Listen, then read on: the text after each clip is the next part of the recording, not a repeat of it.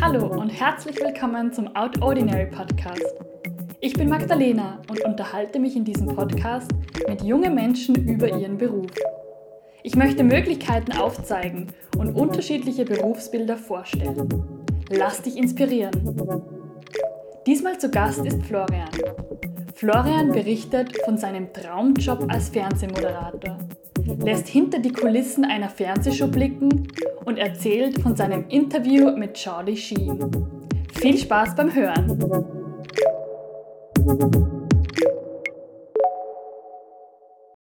Mir sitzt heute Florian Lettner virtuell gegenüber. Viele kennen Florian vermutlich aus dem Fernsehen. In seinem Beruf ist meist er derjenige, der die Fragen stellt.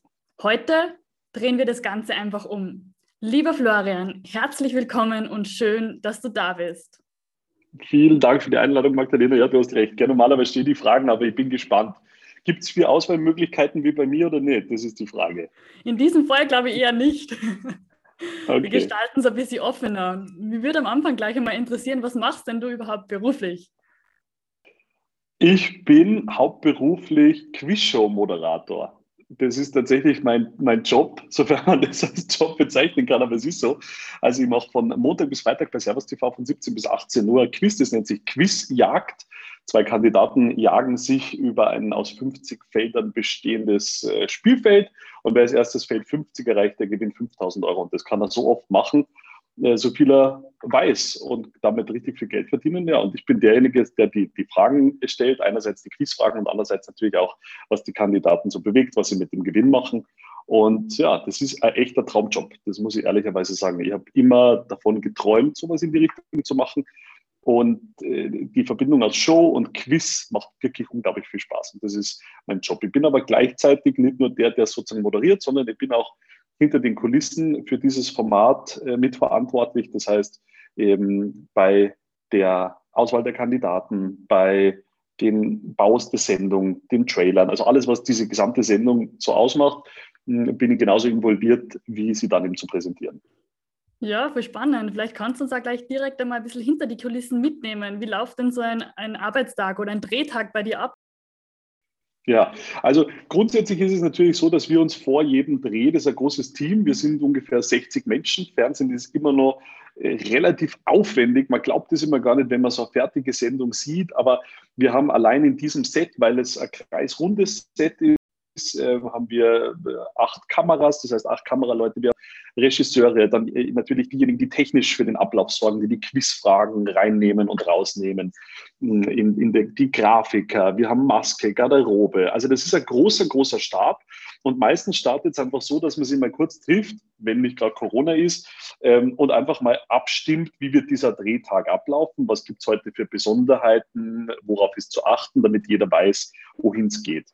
Und dann ist meine Vorbereitung, das heißt, wo ich mir ganz genau anschaue, welche Kandidaten kommen heute, wo, wo, wie sind die aufgewachsen, wie alt sind die, woher kommen die, bereiten sozusagen auf die vor, die ich dann später auch in der Sendung begrüße.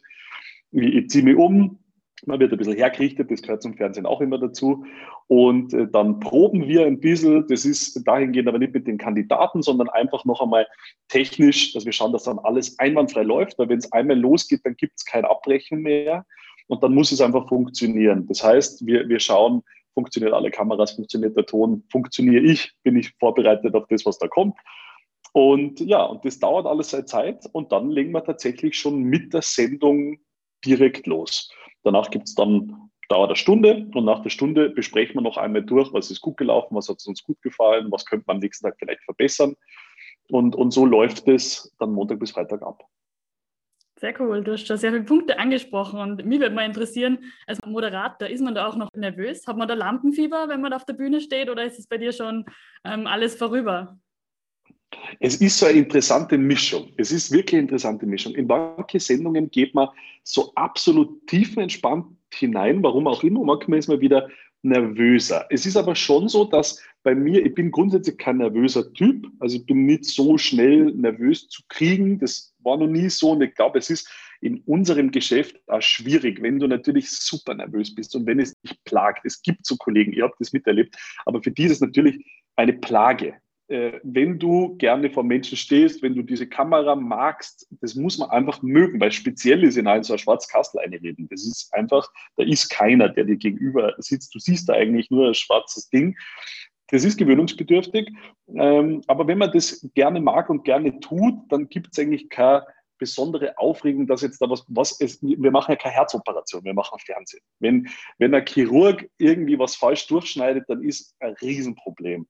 Wenn ich mich einmal verrede, geht die Welt nicht unter. Und mit der Einstellung lebst du dich leichter, weil was soll denn im schlimmsten Fall passieren? Aber was schon ist, wenn, mir ist es so, ich bin so ein Typ, das ist in den Sekunden davor. Also da sagt der Regisseur so, und fünf, vier, drei, zwei, und das eins hört man gar nicht mehr. Und dann kommt die, die Signation, also der Start. Und dann weiß ich so, jetzt muss performen, jetzt muss es funktionieren. Du willst ja nicht verreden, du willst es bestmöglich machen, du willst, dass viele zuschauen. Und dementsprechend steigt der Puls. Das wäre, ich weiß es nicht wie hoch, aber es wäre ungelogen. Und dann im Lauf des, des Spiels verliert sie das aber auch wieder. Und dann passiert manchmal einfach was völlig Unvorhergesehenes. Ich habe auch ganz viel Live-Fernsehen in meinem Leben gemacht und da passiert einfach ununterbrochen irgendwas, was auch schön ist. Ich liebe das auf der einen Seite, wenn was passiert. Und auf der anderen Seite bist du dann schon einmal auf 180 kurz. Gell? Weil du denkst, okay, jetzt muss es einfach weitergehen. Es gibt keine Möglichkeit abzubrechen. Es gibt keine zweite Chance. Du musst jetzt einfach darüber hinweg moderieren. Und, und da steigt der Puls schon mal. Mhm. Und improvisieren, genau. Also ist auch viel Improvisation dabei. Also es ist nicht von Anfang bis zum Ende strikt durchgeplant. Genau, es ist eine, es ist eine totale Mischung. Also ich finde schon, dass du dann improvisieren kannst, wenn du perfekt vorbereitet bist. Also ich mache mhm. das, was ich tun kann. Sprich, ich weiß von meinen Kandidaten so viel wie möglich. Ich weiß natürlich jede Spielregel in- und auswendig, dass ich da überhaupt nicht drüber nachdenken muss. Ähm, ich weiß, welche Kamera wofür ist, in die, in die Kamera gehen wir in die Werbung, in der Kamera kommen wir aus der Werbung, also dass diese Dinge perfekt vorbereitet sind. Und dann kannst du es nämlich laufen lassen und dann hat man selber auch viel Spaß. Wenn du nämlich als Moderator nicht vorbereitet bist, dann bist du, während dir jemand was erzählt, ja schon wieder im Kopf dabei, die nächste Frage zu überlegen. Du kannst aber gar nicht mehr zuhören, was der eigentlich gerade erzählt. Dann entsteht nie ein Gespräch, sondern nur Frage-Antwort.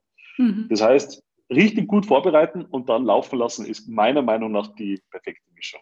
Mhm. Guter Punkt, dann gebe ich auch mein Bestes, dass es in diese Richtung funktioniert.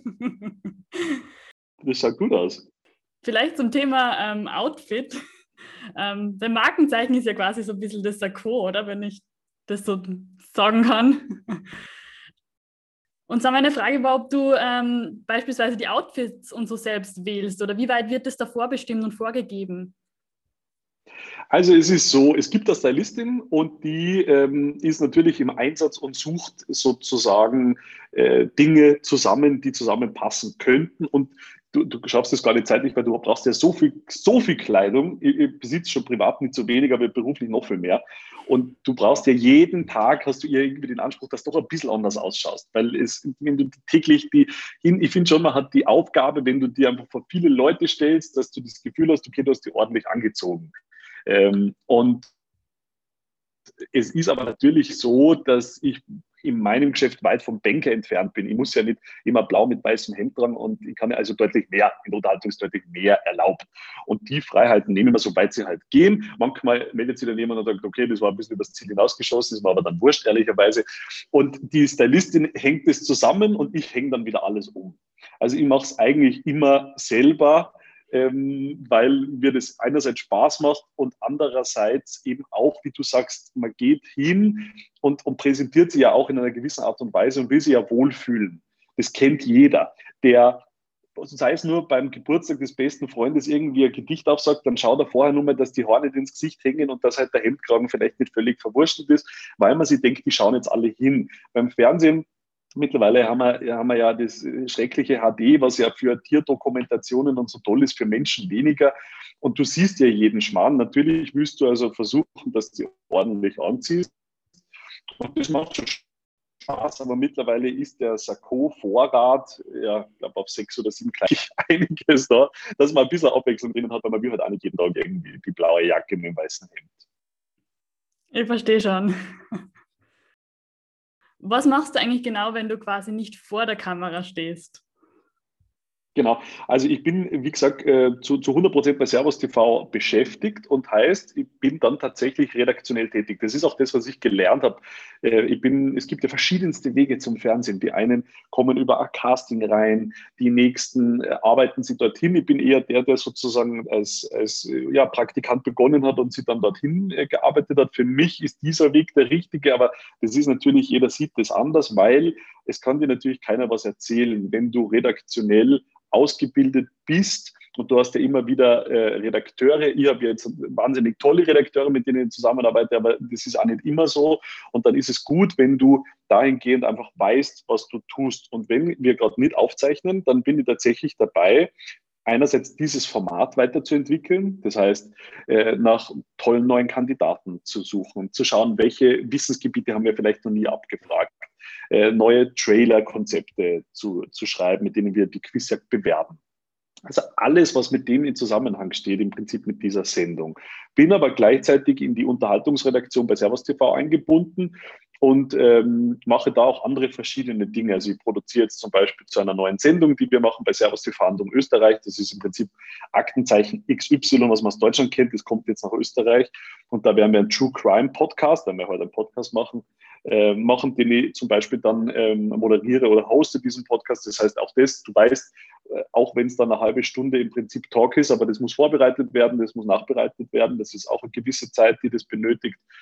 Und ja, und so ist es im Prinzip. Ich nehme auch die Sendungen zum Teil ab. Also das heißt, wenn die, wenn die Sendung fertig ist, dann schaue ich sie einmal durch Gibt es mhm. noch irgendwas, was einem aufgefallen ist? Gibt es noch irgendwas, wo man sagt, ah, da ist ein Schwarzbild oder da ist irgendwie ein Tonspratzer oder irgendwas? Also ich bin also in den kompletten Prozess von der Geburt dieser Sendung bis zur, bis zur Ausstrahlung dabei. Okay. Und mhm. das macht mir sehr viel Spaß. Das habe ich auch sozusagen mir gewünscht und der Sender ist dem Wunsch nachgekommen, was sehr cool war wirklich komplett eingebunden zu sein in jeden Schritt dieser Sendung, weil du dann diese Sendung halt wirklich halt zu deiner machen kannst und einfach weißt, was, was abläuft und nicht nur der bist, der sozusagen ein Gesicht dieser Sendung ist, sondern eben auch der die Sendung sehr gut kennt.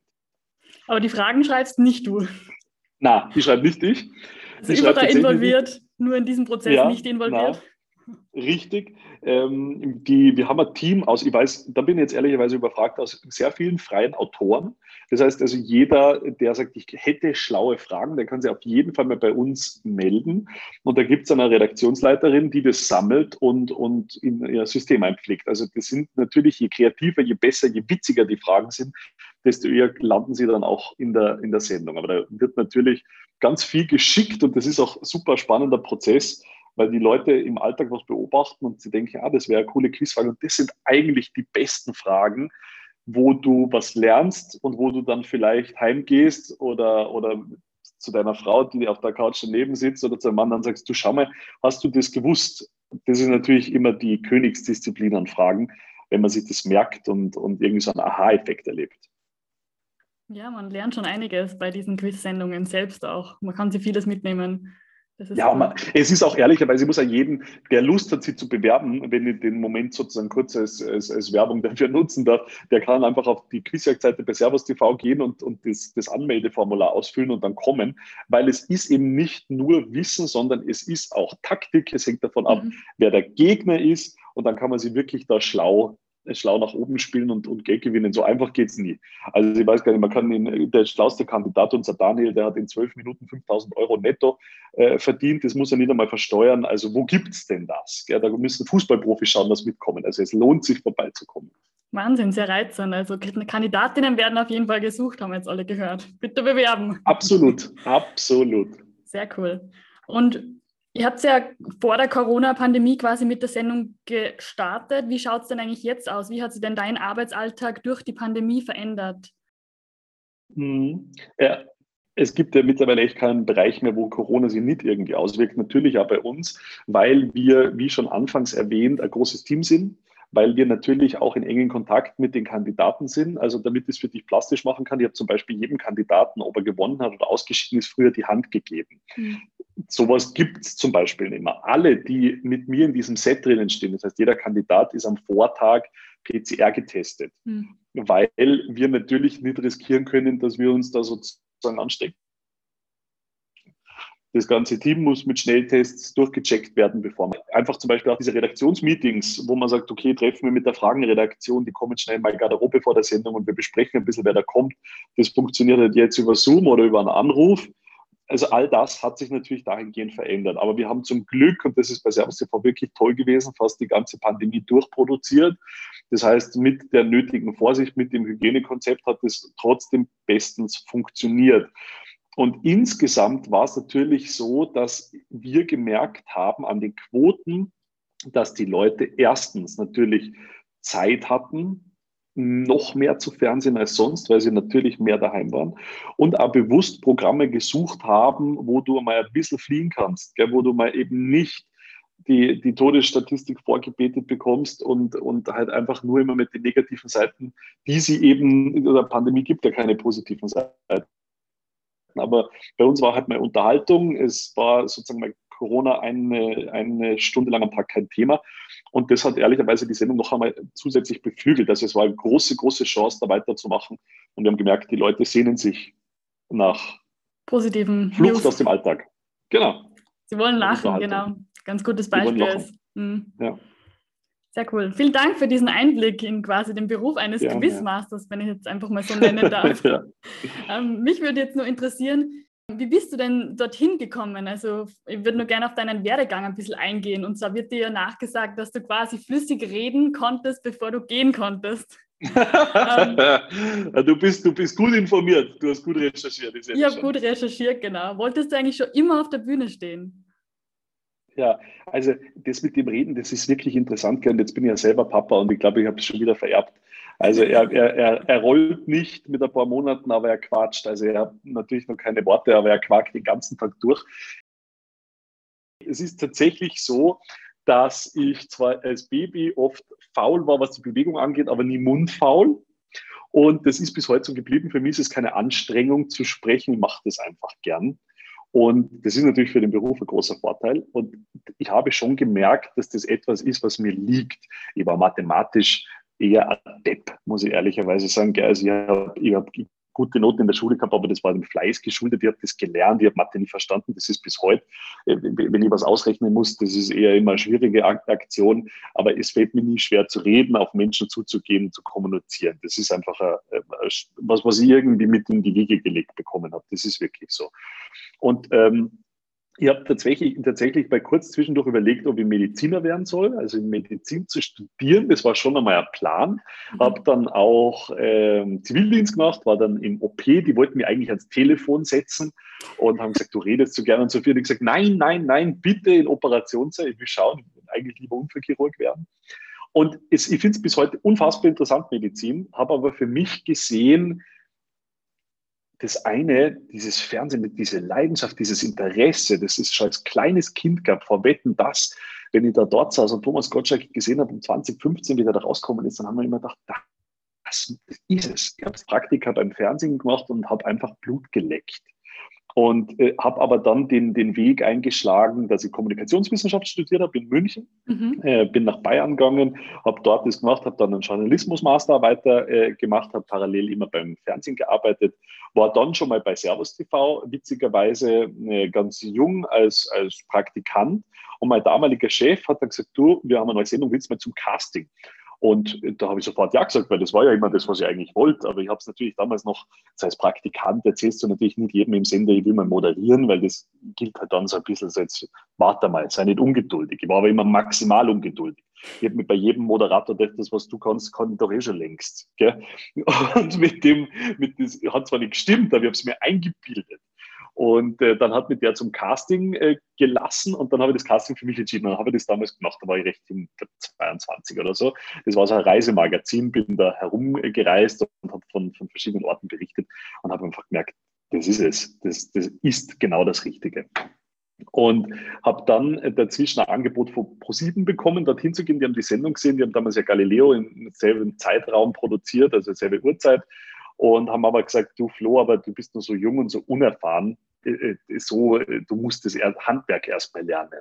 Und ich damals mit 22 habe mir gedacht, warum? Ich moderiere doch eh schon und, und was soll ich jetzt da noch das Handwerk lernen?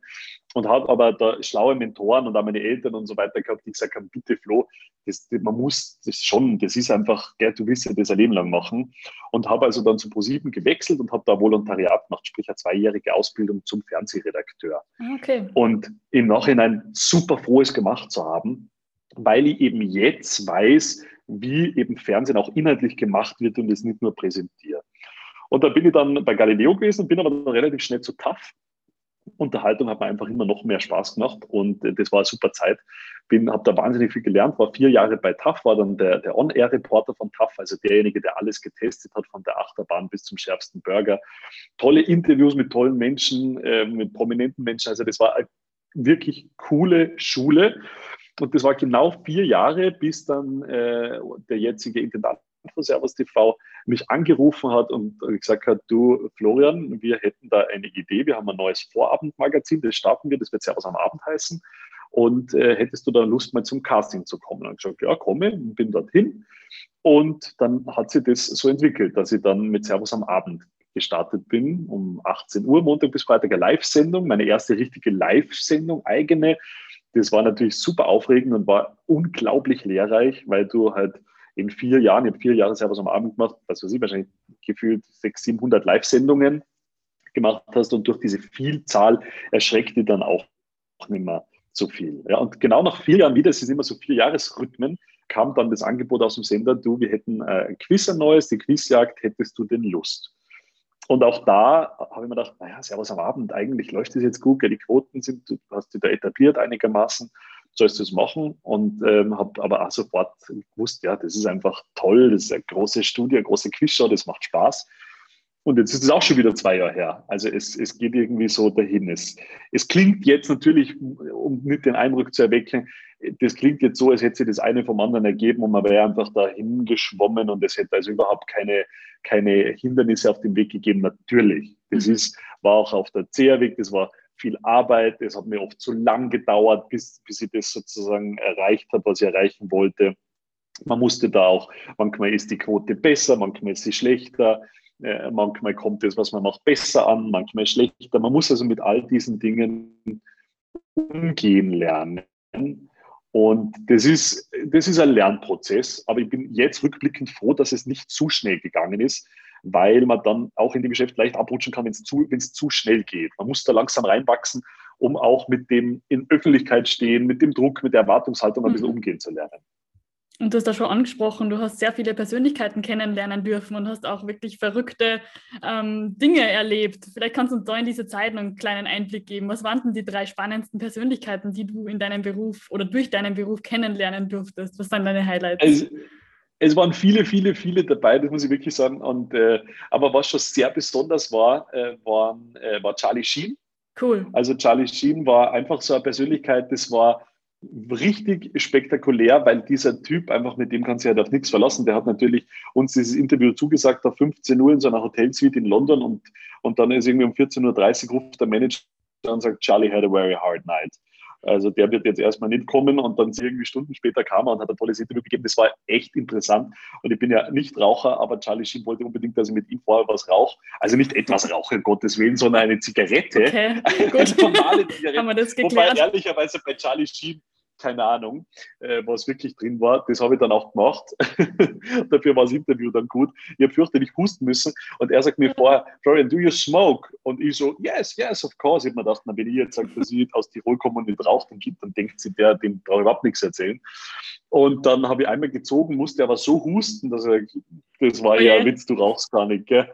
Es war aber dann ein guter Start fürs Interview. Also Charlie Sheen ist sicher auf meiner Highlight-Liste. Ich habe einen großartigen Nachmittag mal gehabt mit Paris Hilton in der Schweiz. Oh, Wahnsinn. Die da mal interviewen durfte, relativ spontan. Ähm, und das war total interessant, weil du so ein Bild hast von so einer Blondine mit piepsiger Stimme und die dann eine richtig taffe, coole Frau mit tiefer Stimme war, die eigentlich überhaupt nicht so ist, wie man sie aus den Medien kennt. Das war auch sehr interessant.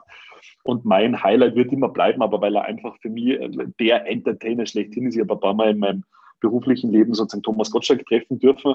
Das ist für mich der einzige Promi, bei dem ich aufgeregt bin. Die anderen, ich weiß nicht, ich bin da eher nicht so aufgeregt, wenn man denkt, sie sind ja auch nur Menschen. Aber bei Thomas Gottschalk, weil der einer ist, da war ich schon als Zwölfjähriger im Bademantel und, und das ist auch mit einer der Gründe, warum ich überhaupt in diesen Bereich gegangen bin, weil mir das so getaugt hat, sei Spontanität, sei Flapsigkeit, sei Lockerheit, das hat mir einfach immer gefallen. Du hast sogar meine eigene Show, glaube ich, gestaltet genau. ähm, in sehr jungen ja. Jahren. Da kann ich mich erinnern, bin ich im Publikum gesessen und habe begeistert zugesehen.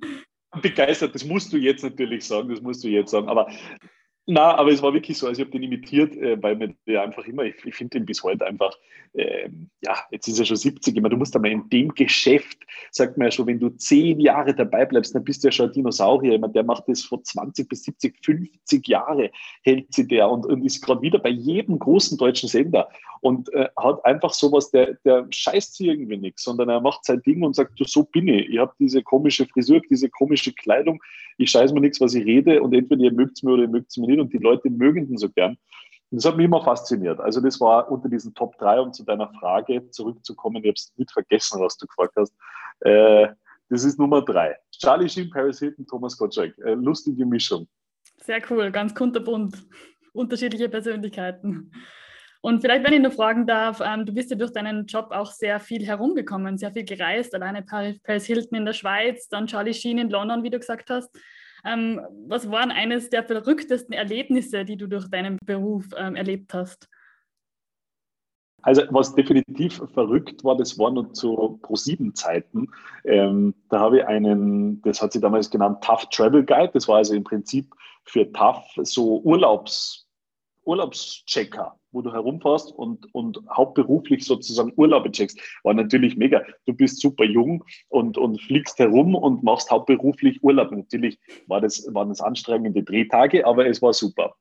Ein Highlight, das ich wirklich nie vergessen, weil in dem Moment habe ich mir gedacht, ist das jetzt gerade wirklich ein Arbeitstag?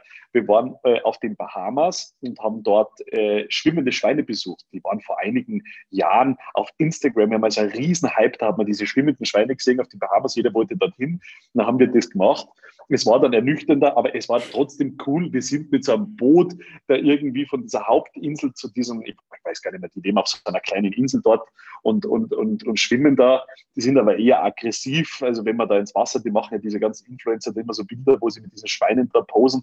Aber keiner verrät natürlich, dass das Schwein den wahrscheinlich dreimal schon in die Schulter bissen hat vor dem Foto weil die, die, die Schweine das nicht so besonders lustig finden, dass da dauernd Leute kommen.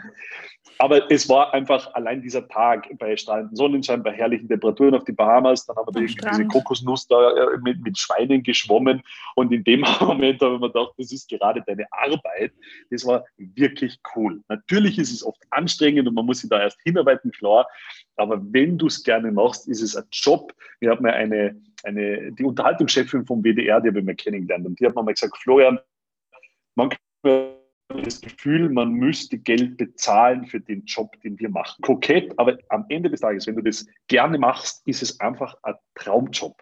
Und natürlich gibt es zehn Tage und natürlich schwimmt man nicht jeden Tag auf die Bahamas mit Schweinen, aber es macht einfach Spaß, zu viel dazulernen. Und ja, also für mich, ich würde es immer wieder machen.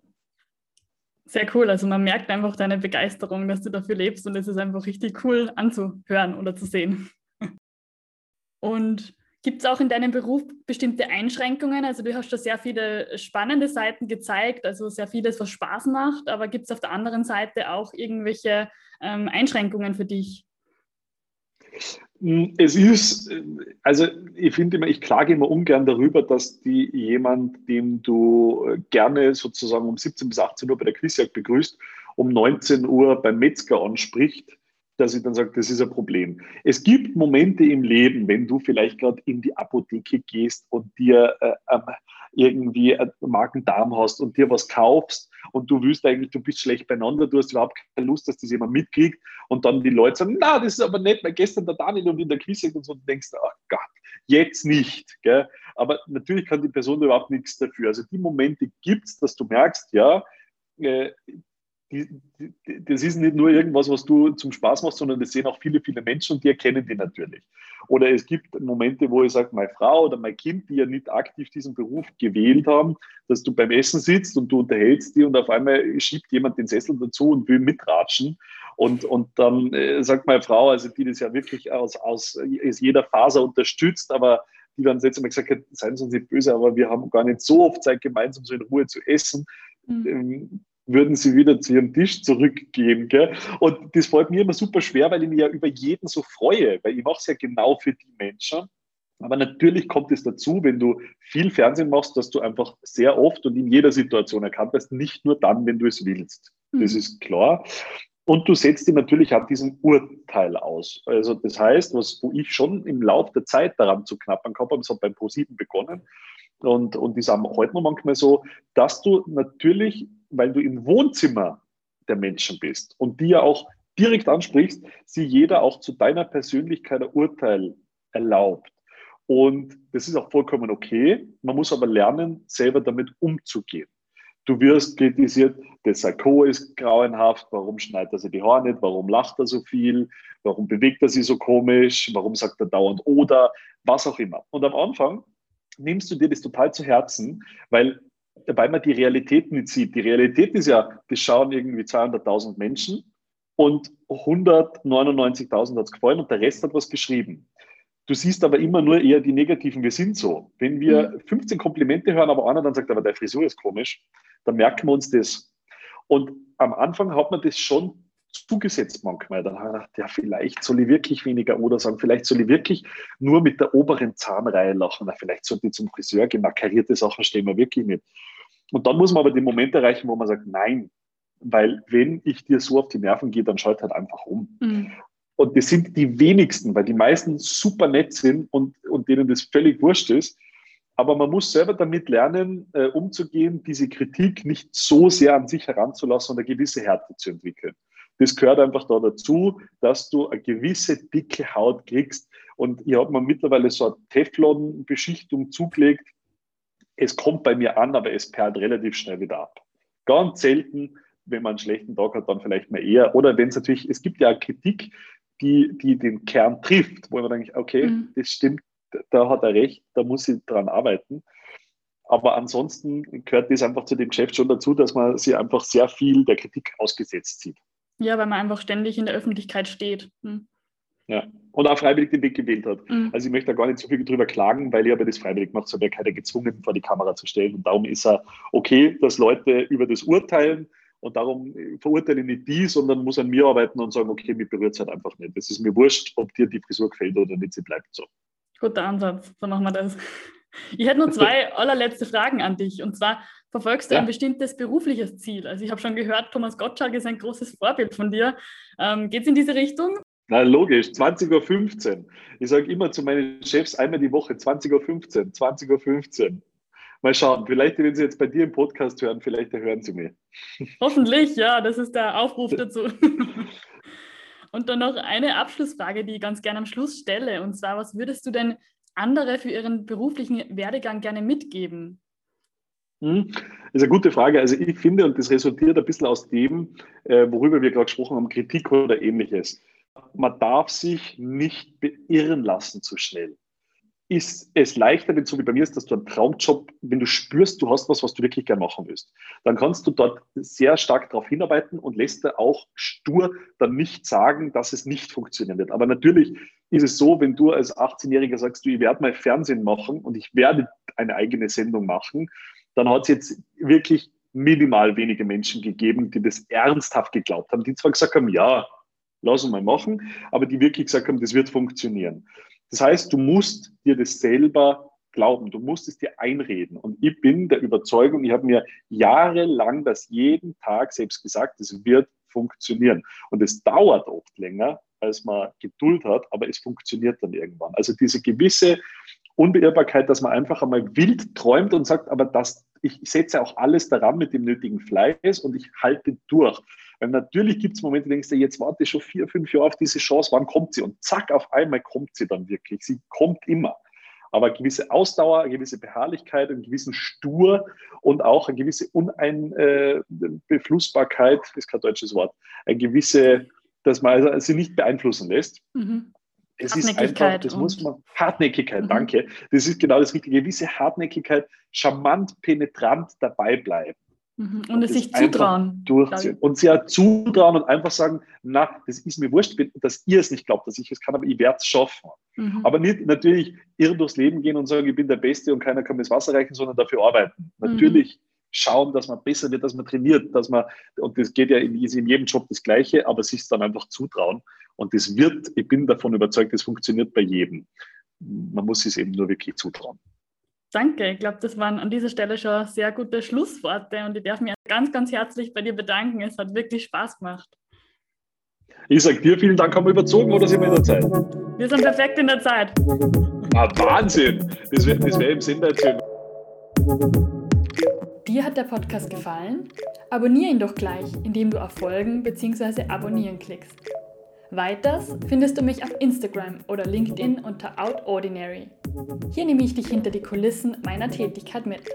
Danke fürs Zuhören und einen schönen Tag.